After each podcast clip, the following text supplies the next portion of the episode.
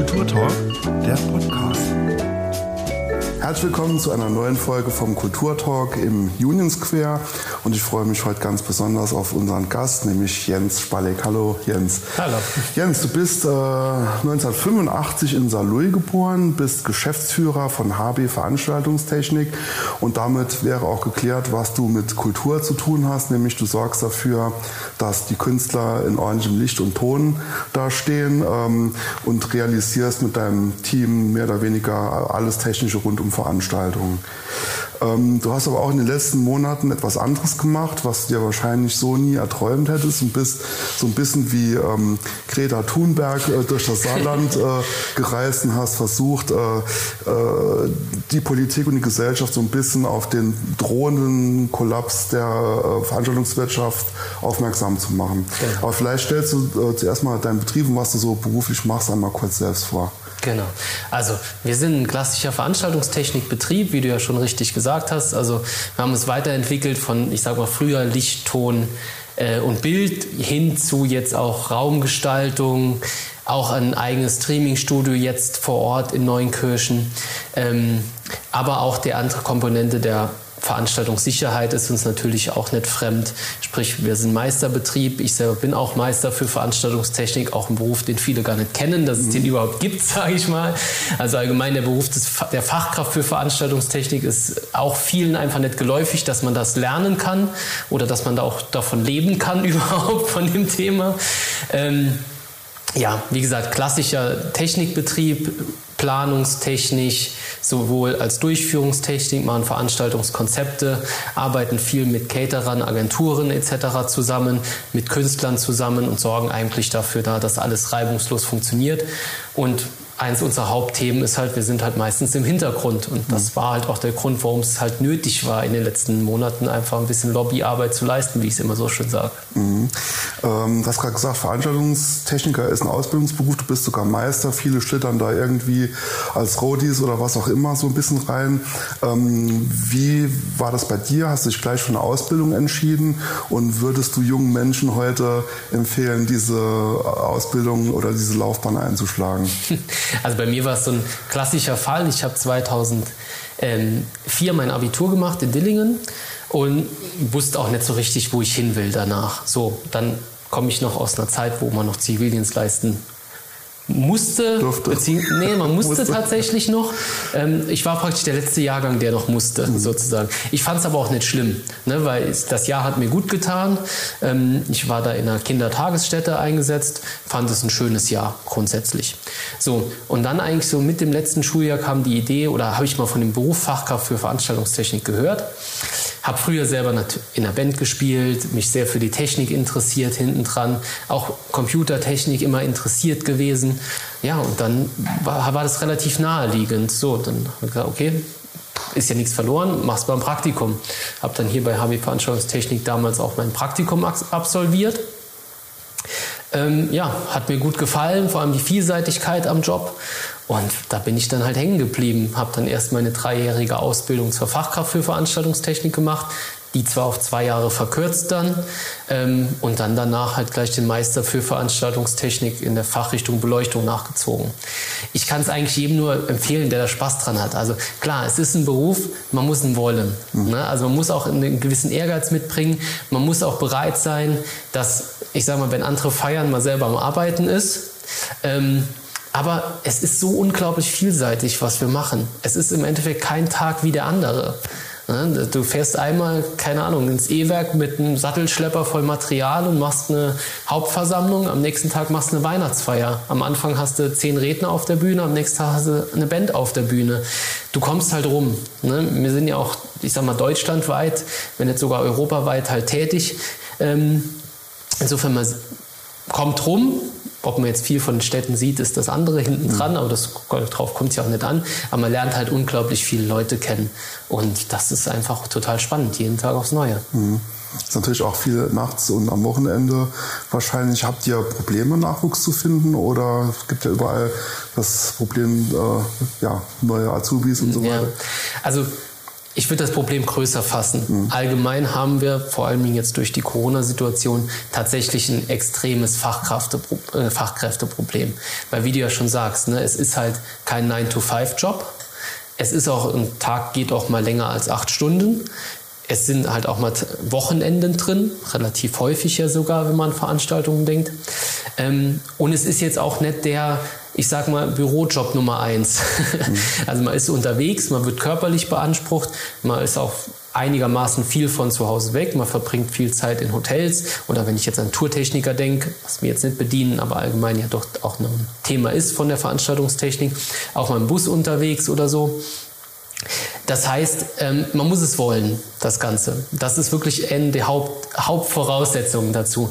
Und klar, ich meine jetzt auch durch äh, einmal durch Corona, es haben halt auch viele Techniker gemeint, ähm, weil die dafür muss ich ein bisschen ausholen, Entschuldigung, aber im Grunde genommen, die Branche basiert auch sehr, sehr viel auf selbstständigen Einzelunternehmen. So, und da sind wir natürlich in einem Punkt, die sind halt im Stich gelassen worden durch die ganze Pandemie bis, bis heute. So, und die mussten sich natürlich neu erfinden was anderes suchen, sind die aus der Branche rausgegangen. So, und wenn die aus der Branche mal draußen sind, was anderes gefunden haben mit regelmäßiger Arbeitszeit und dann noch einen höheren Verdienst hinten dran, weil das ist halt auch gegeben, es ist jetzt nicht der bestbezahlte Job an, an sich, die kommen nicht mehr zurück, zumindest nicht so schnell. Nicht, ohne, nicht mit der Gewissheit, dass es eigentlich ja keine Gewissheit gibt. Jetzt ja heute auch noch nicht. Mhm. Ähm, wir haben jetzt im Betrieb dieses Jahr einen neuen Azubi gefunden, bin auch sehr froh drum, dass nochmal ein junger Mensch bereit war, nach dem Abitur auch den Weg Ausbildung einzuschlagen, allgemein und nicht das Thema Studium direkt erstmal vor sich, äh, für sich zu entdecken. Ähm, aber allgemein die ähm, Bewerbungszahlen sind sehr, sehr niedrig. Mhm. Okay, das waren so die Schattenseiten, aber du hast eben schon angedeutet, das haben wir auch so ein bisschen äh, auch gemeinsam. Also man lebt, man erlebt halt sehr viel, das ist sehr abenteuerlich ja. und äh, ist also auch wenig vergleichbar mit anderen Berufen. Man ist tatsächlich dort, wo die Magie äh, sozusagen passiert genau. äh, und ist auch mit äh, zum großen Teil dafür verantwortlich. Also wenn ihr noch einen Ausbildungsplatz sucht und jetzt angefixt seid, dann äh, meldet euch bei Jens Spallig auf jeden Fall. Gerne. ähm, ich weiß, äh, dass es viele nicht mehr hören können, aber wir haben auch so einen kleinen archivarischen äh, Auftrag und äh, deshalb wird auch ein großes Thema jetzt tatsächlich nochmal Corona sein, worüber mhm. wir uns unterhalten. Ähm, also wie gesagt, wir haben auch viel äh, gemeinsam und vielleicht war es ja bei dir auch so. Bei uns äh, irgendwann äh, März, April ist das Postfach explodiert und ähm, für unsere äh, Magazinausgabe hagelte es äh, Absagen, weil die Veranstalter gesagt haben, wir können jetzt aktuell wollen nichts bewerben, weil wir nicht wissen, wie es weitergeht. Ähm, wie war das bei dir? Wahrscheinlich war es ähnlich. Wahrscheinlich war es, äh, ja, Klar, es war ähnlich. Also wir hatten tatsächlich die erste Veranstaltungsabsage schon im Februar mhm. bekommen. Damals haben wir es alles noch sehr belächelt und haben gedacht, okay, naja gut. Da über, der, überreagiert jemand oder sowas. So, und dann von jetzt auf gleich wirklich innerhalb von zwei Tagen Absagen, Absagen, Absagen bis hin zum Veranstaltungsverbot und sprich damit ja auch das Berufsverbot für unsere Branche. Auch wenn es nie offiziell ausgesprochen war, aber es war ein faktisches Berufsverbot. Ähm, klar, Gesundheitsschutz ging immer vor, geht auch immer noch vor, hat jeder Verständnis dafür. Nur wie halt so oft, ne, wenn im Endeffekt das gegeben ist und dass das Gebot der Stunde ist, muss man ja trotzdem gucken, dass die Firmen überleben. Mhm. Ne, und vor allem den Firmen ja trotzdem Perspektive geben. Aber ihr seid wahrscheinlich auch so eher davon ausgegangen, dass das eine kurze Sache ist. Ich kann mich noch an, an mein erstes äh, Fernsehinterview zu dem Thema äh, erinnern, wo ich gesagt habe, ja okay, das wird jetzt bis Oktober, also letztes Jahr Oktober gehen. Mhm. Ähm, und dann aber werden wir mit 150 Prozent nochmal rausstarten aus dieser Krise, weil halt dann jeder nochmal nachholen will, was das Jahr verpasst worden ist. Mhm. Also im März letzten Jahres, wo wir dann auch, ich sag mal, für uns als Firma das erste Mal das Wort Kurzarbeit in den Mund nehmen mussten. Sonst hat man es ja nur von Betriebsversammlungen immer gehört, so von wegen, wir müssen die Belegschaft in Kurzarbeit schicken und das war ja ganz weit weg das Thema so von uns, für, für uns. Mhm. Ähm, dann sich erstmal mit den Themen auch auseinanderzusetzen, mit den Abwicklungen der Alten, ging dir ja wahrscheinlich nicht ähnlich, weil die Absage, mit der Absage ist ja nicht getan. Da mhm. hängt ja noch ein ganzer Rattenschwanz hinten dran nachher. Ähm, ja, wie gesagt, wir haben gedacht, letztes Jahr im Herbst geht's wieder weiter. Dann kam der November-Lockdown, der Dezember-Lockdown. Dann kam die Bundesnotbremse. Ich meine, haben wir oft genug, lang genug drüber geredet.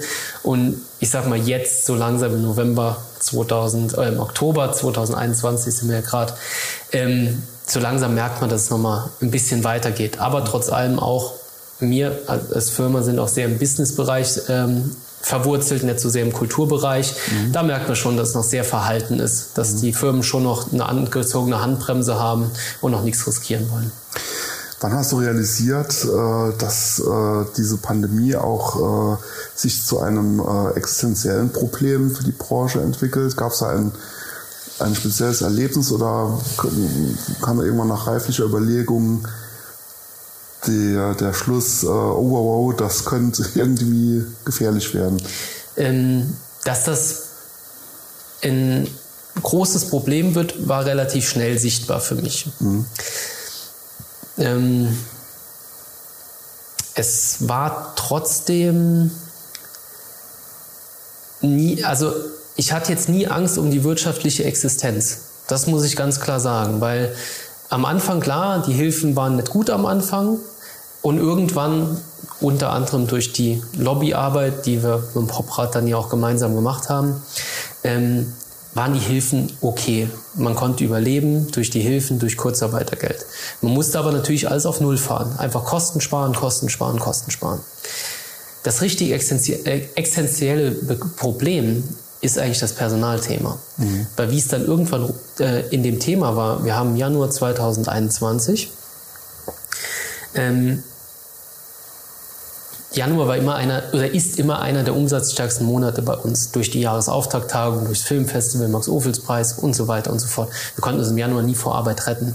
Und dieses Jahr im Januar waren wir eigentlich alle zu Hause. Mhm. So, und dann war irgendwann der Punkt da, okay, wenn wir jetzt weiter in dieser Kurzarbeitsgeschichte bleiben, werden alle Mitarbeiter sich was anderes suchen. Weil die waren dann schon neun Monate in Kurzarbeit, hatten bis auf ganz wenige punktuelle Ausnahmen nichts zu tun.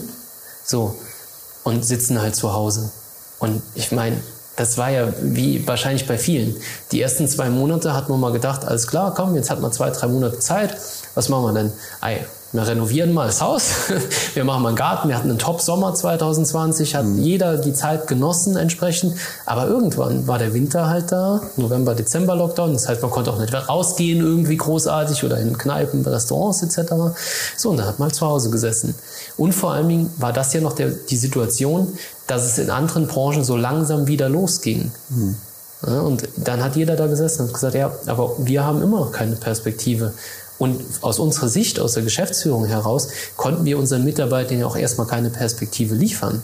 Wir konnten nur sagen, wir sind uns sicher, wir werden überleben, wir werden alles Wirtschaftliche dafür tun, bleibt bitte am Ball, geht den Weg mit uns, ne? aber wir konnten es halt auch keinem verübeln, der gesagt hat, du, ich will jetzt was machen, wo ich sicherer bin nachher. Vielleicht, wo ich noch eine Perspektive habe, einen Betrieb zu übernehmen, zu einem ganz anderen Bereich. Aber Konnte man keinem verübeln. Kann man jetzt auch noch nicht in dem Moment. Ja? So, und dann kam die nächste große Herausforderung, wie wir dann irgendwann gemerkt haben, okay, es geht wieder ein bisschen los. Das war so, ich sag mal, äh, Mai, Juni, wo so ein bisschen was wieder losging, war natürlich das Problem auch nochmal, so, man war ein Jahr lang zu Hause. Man hat ein Jahr lang nichts gearbeitet. Man hat ein Jahr lang sich wie arbeitslos gefühlt. Und dann erstmal wieder in den Trott reinzukommen aber dann auch wieder direkt wieder rauszukommen, weil es war ja alles nur punktuell. Mhm. Also es war die Hauptherausforderung. Da ist es dann essentiell geworden für mich irgendwann, mhm. zu sagen, okay, das Thema wird nicht sein, nächstes Jahr Aufträge zu bekommen. Sind wir uns alle in der Branche eigentlich einig. Weil nächstes Jahr wird es eher das Thema sein, wer soll diese Aufträge überhaupt erledigen. Mhm. Und das Material, also Lautsprecher, Mikrofone, Kameras, wie auch immer, das wird nicht das Thema sein. Das Thema wird halt sein, wirklich, wo kriegt man die Fachkräfte her, die das bedienen können und B, wo kriegt man die Leute her, die auch noch gewillt sind, da mal aufzubauen, LKW mhm. zu fahren, LKW einzuladen, auszuladen, Logistik zu machen, wie auch immer. Ne? Also nochmal ein Job in Perspektive auf jeden Fall. Ähm, wir hatten während dieser Zeit auch ähm, sehr viele Erkenntnisse äh, gesammelt, Erkenntnisgewinne gehabt, als wir uns nämlich mal mit uns selbst, mit unserer Branche beschäftigt haben. Unter anderem, dass es einen Unterschied gibt zwischen Kultur und Kulturwirtschaft. Kannst du das mal erläutern? Ähm, ja, also es gibt einmal den Unterschied Kultur, Kulturwirtschaft. Es gibt den Unterschied öffentlich geförderte Kultur oder Privatkultur, geht ja in das gleiche Thema, glaube ich, rein. Einmal gibt's halt Institutionen wie zum Beispiel das Staatstheater, ähm, eine öffentlich geförderte Kulturstätte, sprich öffentliche Hand hat die schützende Hand drüber. Oder halt den kleinen Kulturveranstalter oder auch großen Kulturveranstalter, der im Endeffekt sein eigenes Geld reinlegen muss. Und das ist eigentlich der Hauptpunkt. Und das ist bei uns in der Branche nichts anderes. Wie ich eben schon so salopp gesagt habe im Eingangsstatement. Ähm, es, kann sich, es können sich einige nicht vorstellen, wie man denn von diesem Job überhaupt leben kann. Mhm. Also auch so, ich höre heutzutage noch so von wegen, und was machst du beruflich manchmal, wo ich immer nur grinsen muss, wo ich dann denke, ähm, ich war jetzt eine Woche lang mit dir unterwegs, was soll ich schon beruflich machen, so in der Art. Ne? Mhm. Ähm, aber ja, wir, wir, bestreiten unser Lebensunterhalt. Wir haben auch Familien zu ernähren hinten dran. Ähm, und das ist halt, das sprich, wir machen das nicht zum Spaß, das ist nicht unser Hobby sozusagen. Wir haben zwar vielleicht unser Hobby zum Beruf gemacht, aber trotzdem muss am Ende vom Monat so viel Geld rauskommen, dass man davon leben kann. Und mal ganz abgesehen davon, wie wir ja auch schon gesagt haben, so eine Meisterausbildung, die kostet halt genauso viel Geld wie ein Industriemeister. Das heißt, das funktioniert halt auch nicht, wenn man da einfach stehen bleibt. Nächster Punkt ist, wir sind eine technische Branche, Veranstaltungstechnikbereich, ähm, sehr schnelllebig. Das heißt, im Thema, auch super Thema der Pandemie. Ne? Vorher viel live gemacht, viel live, vielleicht mal eine Kamera da gehabt, dass die Leinwand übertragen wurde, dass da aufgezeichnet worden ist. Auf einmal Streaming. Wir müssen streamen, wir müssen streamen, wir müssen streamen. So. Ein Kollege von mir hat es mal gut verglichen mit so von wegen, da hat man halt den Bäcker ein Schwein vorgesetzt und hat gesagt, schlachte das mal. Mhm. So eine Art. Also musste sich neu erfinden. Dann kamen ja die Probleme internettechnisch dazu. Man musste also, man war ja eh irgendwann schon ein halber IT-Techniker, musste man zum ganzen IT-Techniker werden.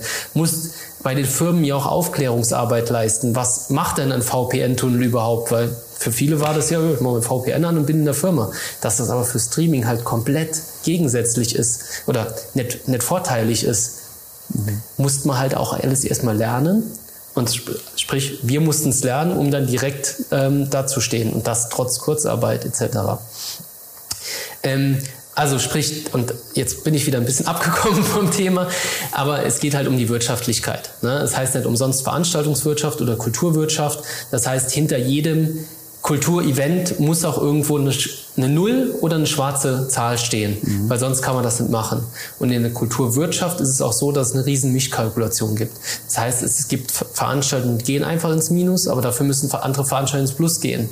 Und das war auch das, der Grund, warum wir irgendwann gesagt haben, mit einer Kapazitätsbeschränkungsgrenze von 50 Prozent ohne einen Ausfallfonds hinten dran kommen wir nicht weiter.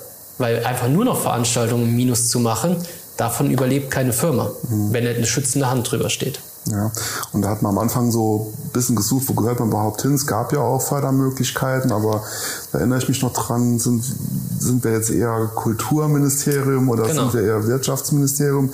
Das waren alles Dinge, die man rausarbeiten äh, musste, obwohl es ja eigentlich auch eine der größten, umsatzstärksten Branchen halt ist. Ja, das ist... Äh ist schon, schon toll zu sehen eigentlich, ne? wie viele Leute wirklich in dieser ganzen Kulturindustrie oder Veranstaltungswirtschaftsindustrie eigentlich befasst sind. Erstmal direkt, aber auch indirekt. Weil im Grunde genommen, wenn man mal sieht, wie viele Hotels inzwischen gibt, was wäre denn ein Hotel ohne eine Messewirtschaft hinten dran, ohne eine Veranstaltungswirtschaft, ohne Sportevents oder sonst was? Dann könnten 90 Prozent der Hotels wahrscheinlich dicht machen hm. hinten dran. Also das muss man einfach mal betrachten. Und da ging es halt am Anfang wirklich drum, wie du gesagt hast. Am Anfang hat man vielleicht gesagt, okay, Kulturministerium. Wobei für mich persönlich war das nie ein Thema, weil ich gewusst habe, okay, wir gehören in die Wirtschaft. Mhm. Ne? Wir sind wirtschaftlich tätiges Unternehmen. Ähm, so, und man muss halt erstmal dieses Bewusstsein schaffen, dass es da eine Branche gibt, die verdammt groß ist, wo verdammt viele Leute drin sind, einmal hauptberuflich, aber auch verdammt viele nebenberufliche, wo sich Studenten einfach ihr Lebensunterhalt mitverdient haben oder ihr Zubrot sozusagen. Muss man erstmal Bewusstsein schaffen. A, wer sind wir? Was machen die überhaupt? Und ach so, die machen das hauptberuflich. ja, das war wirklich ein Thema, wobei da sind wir froh drum im Endeffekt, dass es halt, ich sag mal schon, schnell ging nachher, dass nach unserer organisierten Demo im Juni letzten Jahres ähm, schon relativ schnell auch den Termin beim Wirtschaftsministerium gab, wo man es greifbar machen konnte. Mhm. Natürlich, es ist ein langer Prozess gewesen, wo auch einige wahrscheinlich die Lust und die Luft verloren haben. Weil natürlich, man meint, man kennt es ja wahrscheinlich auch, man, also aus der eigenen Blase heraus denkt man immer, man ist der Wichtigste hinten dran. Ne? Mhm. Aber natürlich, es gibt noch andere Dinge im Leben, die anders wichtig sind, aber trotz allem, man soll es halt nicht vergessen. Mhm. Weil es gibt ja einen ganz großen Punkt, äh, den ich auch nie müde werde zu erwähnen. Was war denn letztes Jahr im März? Wie alles dicht ging? Wie hast du die Zeit vertrieben zu Hause? Tja, Netflix. Netflix, aber was, es gab ja noch ganz, ganz viele Künstler, die direkt gesagt haben, hey, ja. wir sind da, wir mhm. machen euch YouTube-Livestreams kostenlos, Instagram, wir gehen heute Abend live, wir machen jetzt jeden Tag einen Podcast für euch. Alles mhm. Kulturschaffende, die gesagt haben, alles klar, der Auftrag ist jetzt daheim bleiben, Kontakte reduzieren und wir geben euch das Unterhaltungsprogramm für mhm. zu Hause. Hm? Hat ja jeder auch genossen, mhm. zu Hause zu sein, wenn man schon eh daheim ist. Ne? So, aber was war vier Monate später, wie es dann darum ging, okay, und jetzt müssen wir wieder Geld verdienen mit dem Ganzen? Mhm. Ja, wie? Jetzt wollen wir Geld dafür haben. Warum denn? Wir machen, das ist doch ein Hobby für euch. Ja. Nee. Es geht nicht nur um mich, der vor der Kamera steht, oder der Künstler, der vor der Kamera steht, sondern es geht auch um den Techniker, der hinten dran sitzt. Es geht um denjenigen, der das Ganze aufbauen muss und so weiter und so fort. Mhm. Das heißt, ein Livestream-Event, das nicht gesponsert ist von irgendwem, darf auch einfach nicht kostenlos sein. Mhm. Diese kostenlose Unterhaltungskultur, da haben wir uns ins eigene Fleisch geschnitten, die eigene Branche, tatsächlich. Aber das kann nicht funktionieren auf lange Sicht gesehen. Mhm. Ja, also diese Verwebung halt auch mit anderen äh, Branchen, hast du ja gesagt, Gastronomie, Hotellerie, mhm. Sicherheitsdienste, Caterer, äh, bis hin zu Rettungsdiensten äh, und keine Ahnung, was ja. da noch alles dahinter steckt. Also auch das wurde jetzt mal äh, rausgearbeitet. Und ähm, du hast dann, hast eben schon kurz angesprochen, irgendwann dich berufen gefühlt mit anderen ähm, die Initiative Veranstaltungswirtschaft Saarland zu gründen. Und ähm, ich habe mir das nochmal angeschaut. Damals wart ihr sauer, weil seit mehr als 100 Tagen absoluter Stillstand ja. aufgrund der Corona-Verordnung äh, war. Das klingt heute fast trollig, äh, anderthalb Jahre später. Ähm, wie ist diese Initiative entstanden und was habt ihr da gemacht? Naja, die Initiative ist tatsächlich einfach durch ähm, eine Idee entstanden von mir. Also es war das Thema, es gab die Night of Light, die war bundesweit in, äh, initiiert. Das heißt, das war ein Thema, wir färben an einem Abend alle Gebäude in Rot, um zu zeigen, die Veranstaltungswirtschaft ist am Boden, es herrscht Alarmstufe Rot, wie das so schön heißt. Ähm, und Farbe Rot nochmal, weil jeder in der Veranstaltungswirtschaft brennt für einen Job, wie du ja auch gesagt hast, halt total schön, der Job einfach. Ne, ich will nicht nur die negativen Seiten. Ja. Nee, sonst ja. würde man es ja auch selber nicht machen. Ne? Ja. Ähm, so, und dann ging es für mich wirklich darum, okay, man hat gemerkt, man wird nicht wahrgenommen. So, was machen wir denn? Können wir jetzt weiter, setzen wir uns jetzt weiter hier hin und sagen, wir werden nicht wahrgenommen und das ist doch so schade und es ist doch so schade? Oder machen wir mal was dazwischen und, und zeigen uns mal? So, und dann habe ich halt überlegt, was kann man so machen. Und das hat sich dann halt nachher so ausgegipfelt, dass wir eine Demo ver veranstaltet haben vom Staatstheater mit vielen Beteiligten der Branche. Wir waren über 300 Leute nachher vor der Bühne. Wir haben einen stillen Protest war es. Wir wollten auch nicht laut sein, weil wir wollten jetzt kein ich sage mal, wir wollten kein Stadtfest machen nebendran, sondern wir wollten einfach nur auf uns aufmerksam machen, weil ich immer auch dafür äh, plädiere, dass wir uns als professionelle Branche zeigen. So, das, das haben wir gemacht und daraufhin kam ja dann auch der Kontakt im Poprat zustande. Mhm. Und das Ganze ging ja dann über in die AG Veranstaltungswirtschaft beim Poprat. Mhm. Genau, hast gerade schon gesagt, äh, das wäre die nächste Frage gewesen. Also ich hatte schon mit dem Poprat zusammengeschlossen, man wollte Kräfte bündeln, ähm, die Arbeitsgemeinschaft äh, wurde gegründet und man durfte dann auch endlich bei der Politik vorsprechen. Und ähm, welche Erfahrungen hast du da gemacht äh, bei diesen Gesprächen? Ähm, ist das auf Verständnis gestoßen oder hattest du da auch viel Bedarf, äh, das alles, was du jetzt eben erläutert hast, nochmal zu erklären? Der Bedarf war am Anfang da.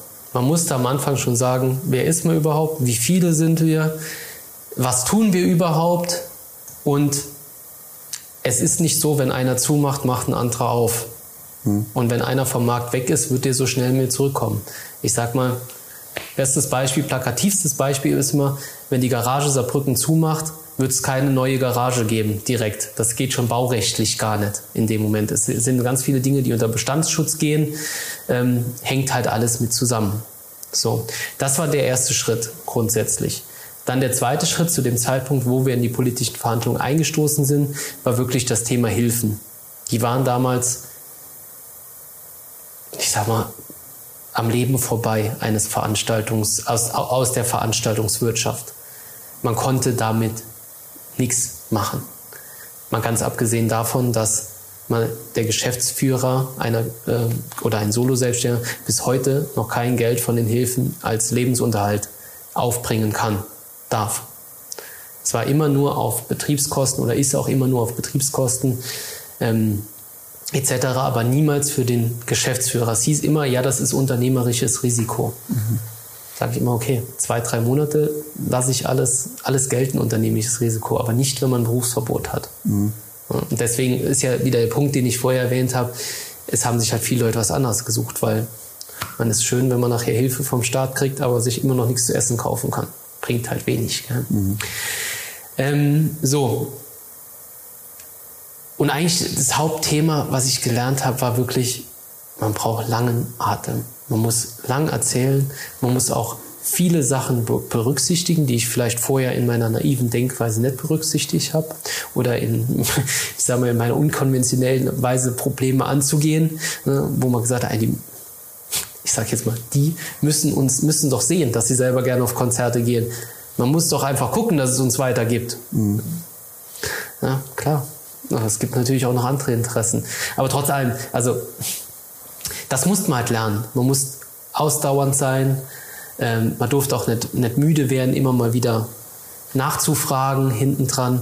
Ja, und so sind wir jetzt ja seit, seit jetzt letztes Jahr im Juni im Endeffekt immer wieder dran. Mhm. Mhm, teilweise wöchentlich in Sitzungen mit Ministerien zusammen. Ihr konntet aber auch natürlich Erfolge, also schwierig war es auf jeden Fall, ja. ähm, Bewusstsein schaffen. Ihr konntet aber auch Erfolge äh, erzielen. Was war da zum Beispiel, konntet bei Verordnungen äh, Tipps geben? Genau. Also ich sag mal, eins der größten Erfolge war einfach, dass wir wirklich eine eigene Kontaktstelle schaffen durften. Mhm. Also sprich, es gibt, und die gibt es immer noch, eine eigene äh, Veranstaltungswirtschaft Kontaktstelle im Wirtschaftsministerium, wo sich auch jede Firma individuell mit ihren Problemen ans Wirtschaftsministerium äh, wenden darf und auch soll vor allen Dingen. Ähm, um halt auch Probleme individuell zu lösen. Weil das war uns auch von Anke, es wird nicht nachher die riesen Gießkanne geben können und alle werden gerettet. Das wird nicht funktionieren können. So, so naiv darf man auch, glaube ich, nicht denken in Themen. Ähm, das war der erste größere Erfolg. Ähm, dann klar, wir haben immer zu Verordnungen nochmal unseren, unsere Themen dabei gegeben, wo es auch drum, drum geht. Haben auch äh, ganz entschieden an dem Thema mitgearbeitet in der Videokonferenz da mit unserem Ministerpräsident, wie es halt ähm, in die Öffnungsphase nach dem Bundeslockdown wieder ging. Ähm, es wurde nicht immer auf uns gehört, muss man auch ganz ehrlich sagen. Aber ich glaube, wenn wir nicht da gewesen wären, wären wir noch weitaus schlechter rausgekommen. Weil auch das ist natürlich ein Learning aus der ganzen Geschichte. Man muss sich auch mit kleinen Schritten zufriedenstellen. ich glaube, du weißt, was ich meine. Ja. ja, und jetzt halt auch mit dem, ähm, ich sag mal, mit dem letzten Öffnungsschritt ähm, wir haben da sehr, sehr lang mit Ministerien zusammengesessen, wie gesagt, wöchentlich in Sitzungen drin und haben ja an dem Sarko-Co-Konzept ganz entschieden mitgewirkt mit dem Poprat zusammen. Und jetzt ist es zwar anders gekommen, als das Sarko-Co-Konzept vorgesehen hat, aber auch da sagen wir, das Konzept ist da. Also wenn es nochmal irgendwas wäre, jetzt sind, ist das Saarland vorbereitet drauf. Mhm. Jetzt braucht das Saarland nicht beim neuen Pandemie geschehen. Um Gottes Willen, das wünscht sich ja keiner von uns, definitiv nicht. Aber dann ist der Plan in der Schublade. Dann kann man den Plan rausholen und sagen, okay, hiermit können wir einen Lockdown vermeiden mhm. für die Veranstaltungswirtschaft, Kinobetreiber und Gastronomie. Ja. Äh, jetzt haben wir aktuell Mitte Oktober, äh, obwohl der Winter jetzt wieder vor der Tür steht, ja. äh, wird jetzt gerade weitestgehend geöffnet. Ähm, Veranstaltungen sind auch wieder halbwegs gewinnbringend mhm. möglich. Natürlich gab es auch Kollateralschäden. Wie würdest du heute den Stand der Branche beschreiben? Also zum einen wirtschaftlich, vielleicht aber auch psychologisch, hast du eben ja auch ein bisschen mhm. angesprochen. Und wie nimmst du das Publikum überhaupt wahr? Ähm, also ich fange mal hinten an. Zum Publikum-Thema kann ich noch nicht allzu viel sagen, weil tatsächlich noch wenig Präsenzveranstaltungen stattgefunden haben mit den neuen Regeln, die ich betreut habe. Ne? Ähm, ich selber privat war zwei, dreimal unterwegs, im Kino, in der Veranstaltung und so weiter. Ähm, ich glaube, die Gesellschaft ist sehr gespalten in zwei Lager. Einmal die Leute, die okay sind damit, die auch kein Problem damit haben, zwei Stunden neben jemand Fremden wieder zu sitzen, oder halt wirklich die Leute, die noch da sich verwehren dagegen. Ähm, das heißt, es gibt eine gewisse, gewisse Teil, die veranstaltungshungrig sind. Man hat es ja auch an den ersten Öffnungswochenenden in Diskos etc. gesehen. Da war schon ein Druck dahinter, sage ich mal. Ähm, allerdings jetzt bei Veranstaltungen kultureller Art ist es noch verhalten, auch im Kinobetrieb, muss man auch ganz klar sagen. Ähm, so, jetzt müsstest du deine zweite Frage oder deinen ersten Teil bitte. Genau, also wie du die Branche jetzt aktuell ja. beschreiben willst, wirtschaftlich. Wirtschaft also die Branche erholt sich gerade, mhm. sage ich mal. Diesen, das Thema, dass wir alle glauben, dass nächstes Jahr wirklich ein richtig gutes Jahr für uns werden kann, wenn wir denn das Personal für dieses gute Jahr haben, zeigt sich jetzt schon ein bisschen, dass die Wochen sich füllen sozusagen mit Aufträgen, dass auch wieder viele Sachen gemacht werden sollen. Im Firmenbereich ist man noch ziemlich zurückhaltend. Da wartet man noch so drei, vier Monate ab, bis man über den Winter drüber ist mit allem, weil es natürlich im Firmenbereich auch eine 3G-Regel oder 2G-Regel noch weitaus schwieriger durchzusetzen ist wie bei einer verkauften Veranstaltung, sage ich auch. Das Einzige, was halt wirklich noch fehlt, und das ist halt das Thema Planungssicherheit. Weil auch egal, ob wir jetzt eine 3G-Regel haben, die nochmal zwei Wochen verlängert worden ist, es sind halt nur zwei Wochen. Mhm. Und in zwei Wochen habe ich keine Veranstaltung aus dem Boden gestampft. So, und wenn ich jetzt für sechs, in sechs Wochen eine Veranstaltung plane, ein Weihnachtskonzert, plane das als 3G-Veranstaltung und es wird nachher eine 2G-Veranstaltung draus, wird es halt schwierig, nochmal Leute auszuladen. Mhm. Ja. Ne? Ähm, wir werden wahrscheinlich noch eine Zeit lang beschäftigt sein äh, ja. mit der ganzen Sache. Vielleicht noch, keine Ahnung, ich will jetzt keine Prognosen machen, aber mindestens äh, Frühjahr, April, Mai oder so. Ähm, was wünschst du dir dann für das nächste Jahr? Ähm, ich wünsche mir fürs nächste Jahr, dass ähm, natürlich wieder stattfindet, dass auch Leute wieder bereit sind, was zu machen und auch wieder sich freuen, was zu machen, aber auch, dass aus der Pandemie ein paar Schlüsse gezogen werden. Wie zum Beispiel, dass eine Branche, die wie meine einfach sehr gebeutelt war von der Krise, sehr unter Personalnot leidet, sehr spezialisiert ist mit allem, auch einen gewissen Preis haben darf. Weil, ich habe es mal in einem anderen Interview so schön gesagt, es gibt halt ganz viele Firmen, die haben sich an das Kamerabild vom Billigregal im Schlafzimmer halt gewöhnt. Mhm. Das geht auch anders. Und man sieht es ja auch hier. Es mhm. geht einfach anders. Man kann es auch professionell aufziehen, das Ganze. Und da würde ich mir wünschen, es gäbe dieses Bewusstsein einfach, dass Leistung was kosten darf und auch kosten muss. Weil Fachkräfte sind schwer zu bekommen und ich kann sie nur halten, wenn man auch vernünftig bezahlt, hinten dran und vernünftige Arbeitsbedingungen hat. Die kann ich aber auch wiederum nur geben, wenn auch meine Kunden mir das zurückgeben. So. Und das im Fachkräftethema, im Meisterthema auch nochmal auch nochmal bewusst zu machen, okay, wir haben eine enorme Verantwortung als Meister, wenn wir in einer Versammlungsstätte tätig sind. Und auch das muss entlohnt werden. Also eine gerechte Entlohnung ist wirklich ein ganz großes Thema, was ich mir wünschen würde für die Zukunft. Ähm, und das geht natürlich hin bis zu Themen wie Ausschreibungskriterien, dass vielleicht Ausschreibungen auch nicht nur noch über den Preis entschieden würden, sondern wirklich über die Fachkompetenz. Was kann denn die Firma überhaupt vorweisen? Wie viel Fachkompetenz kann die denn an den Tag legen? Mhm. Oder ist es eine nebenberufliche Firma, die, also jeder hat seine Daseinsberechtigung, will ich gar nicht abstreiten oder sowas. Aber es gibt nun mal Themen, die sollte besser die Fachfirma machen und es gibt Themen, die sollte bitte die nebenberufliche Firma machen. So, und man sollte bitte alles in einen Topf schmeißen. Und das ist gerade im Ausschreibungsbereich leider sehr, sehr häufig das Thema. Dass einfach nur auf die Zahl unten drunter geguckt wird. Und ja. Mhm. Also deswegen, und was ich natürlich nett äh, mir auch ganz toll wünsche, ist, dass nochmal Fachkräfte zurückkommen, dass junge Leute nochmal in die Ausbildung gehen wollen, den Beruf äh, entdecken, für sich Spaß dran haben und einfach die Branche sich nochmal gut erholt. Mhm. Jetzt schauen wir noch einen Schritt weiter in die Zukunft. Ähm, also man sagt ja oder hat ja so schön gesagt, äh, diese Pandemie sei ein disruptives Ereignis mhm. gewesen, also eines, äh, welches vieles verändert. Wir haben ein paar Sachen angesprochen. Es gab eine politische Diskussion, es gab auch eine gewisse Selbstbeschäftigung mhm. mit der eigenen Branche, wo man Sachen herausgearbeitet hat. Ähm, was denkst du, was es gab die, die Livestream-Geschichte, mhm. die wir eben angesprochen haben, die gerade auch im Unternehmensbereich wahrscheinlich für Verschiebungen sorgen kann. Definitiv, ja. ja. Ja, weiß man, wird man sehen. Ähm, was wird, sagen wir mal, in fünf, sechs, sieben Jahren bleiben? Das Positive wie das Negative? Ähm, also ich denke, dieses Thema Livestream im Thema Hybrid-Event wird uns jetzt eine ganze Zeit lang begleiten und das wird uns auch noch in fünf, sechs Jahren begleiten. Mhm. Weil da hat man schon gemerkt, was ja auch grundsätzlich kein schlechter Gedanke ist, dass man durchaus den Referent zum Beispiel nicht aus Berlin anfliegen lassen muss und so weiter, sondern die Keynote auch virtuell halten kann. Mhm. Das wird uns bleiben. Ne? Ähm, Ansonsten in fünf, sechs Jahren denke ich mal schon, dass wir wieder im vernünftigen Bereich unterwegs sein werden. Wie gesagt, Livestream, Hybrid wird bleiben.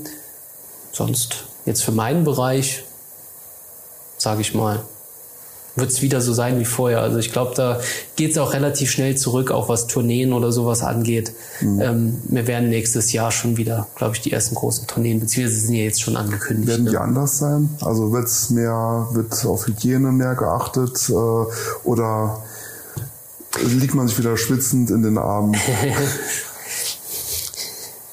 ich glaube, das Feiern kommt auch zurück. Das ja. wird noch nicht nächstes Jahr zurückkommen. Ähm, also da fehlt mir noch ein bisschen die Vorstellungskraft dafür. Mhm. Aber auch das wird auf eine gewisse Zeit zurückkommen. Ne? Ähm, wo ich halt drüber gespannt bin, ist auf die, ich sag mal, auf die, äh, die Größe der Produktion. Mhm. Und da bin ich wieder auf meinem Thema Fachkräftemangel. Mhm. Weil es muss ja auch noch mal jemand geben, der diese Konzepte umsetzt, der sie plant und der wirklich vor Ort steht und dafür verantwortlich ist. So, und wenn es diejenigen nicht gibt, kann halt irgendwann eine große Band auch einfach nicht mehr so groß auf Tour gehen. Mhm. Oder es können nicht mehr so viele parallel auf Tour gehen oder wie auch immer. Ähm, Weil es halt einfach die Leute nicht gibt. Ob das jetzt gut oder schlecht ist, also ich will da jetzt keine Wertung drüber machen, weil auch da muss man sagen, vielleicht wurde auch in letzter Zeit ein bisschen übertrieben, so vor der Pandemie, gerade was Tourneegeschäfte angeht. Aber das ist eine persönliche Meinung von mir. Ne? Ich wäre ab und zu früher äh, froh, es wird sich mal noch ein bisschen mehr auf das handwerkliche Musikmachen konzentriert, gerade bei Musikgruppen und nicht so auf die mega Bühnenshow außenrum, obwohl ich das natürlich auch genieße. Ähm, aber das wird man sehen, ne? was davon übrig bleibt. Mhm. Ähm, es ist bei uns große Tradition, dass jeder Gast ein Ding, eine Sache mitbringt, die ihm was bedeutet oder inspiriert oder was auch immer. Was hast du uns mitgebracht? Ich habe tatsächlich eine kleine Stoffmaus mitgebracht. Ne? Die Maus aus der Sendung mit der Maus. Ähm, begleitet mich jetzt schon seit, ich glaube, zehn Jahren, diese ähm, Stoffmaus, genäht von meiner Schwester, mir geschenkt. Ähm, ja, die Sendung mit der Maus, ich meine, du kennst sie ja wahrscheinlich auch. Ne? Als Kind jeden Sonntag verschlungen, in Klammern als Erwachsener auch. Mhm. ähm, immer neugierig auf neue Sachen, unkonventionell in Denkweisen, unkonventionell in Ansätzen, Dinge zu lösen. Und deswegen Sie begleitet mich auf Reisen. Es gibt viele Bilder von der Maus, wo sie auf dem Vulkan sitzt oder sonst was. Mhm. Ähm, einfach ein ständiger Begleiter und Inspirator. Ja. Und die äh, Maus hat auch immer so ein bisschen einen Blick hinter die Kulissen äh, genau. gemacht. Äh, du arbeitest hinter den Kulissen, deshalb nochmal äh, bewerbt euch bei Jens Spalleck, äh, wenn ihr einen Job sucht. Es ist sehr spannend. und abonniert diesen Kanal. Und ich sage schon mal vielen äh, lieben Dank für das nette Gespräch, Gespräch Jens Spalek. Dankeschön. Das war der Kulturtalk. Diese Folge gibt es auch zum Ansehen auf YouTube. Wir hören uns nächsten Mittwoch wieder zu einer neuen Folge.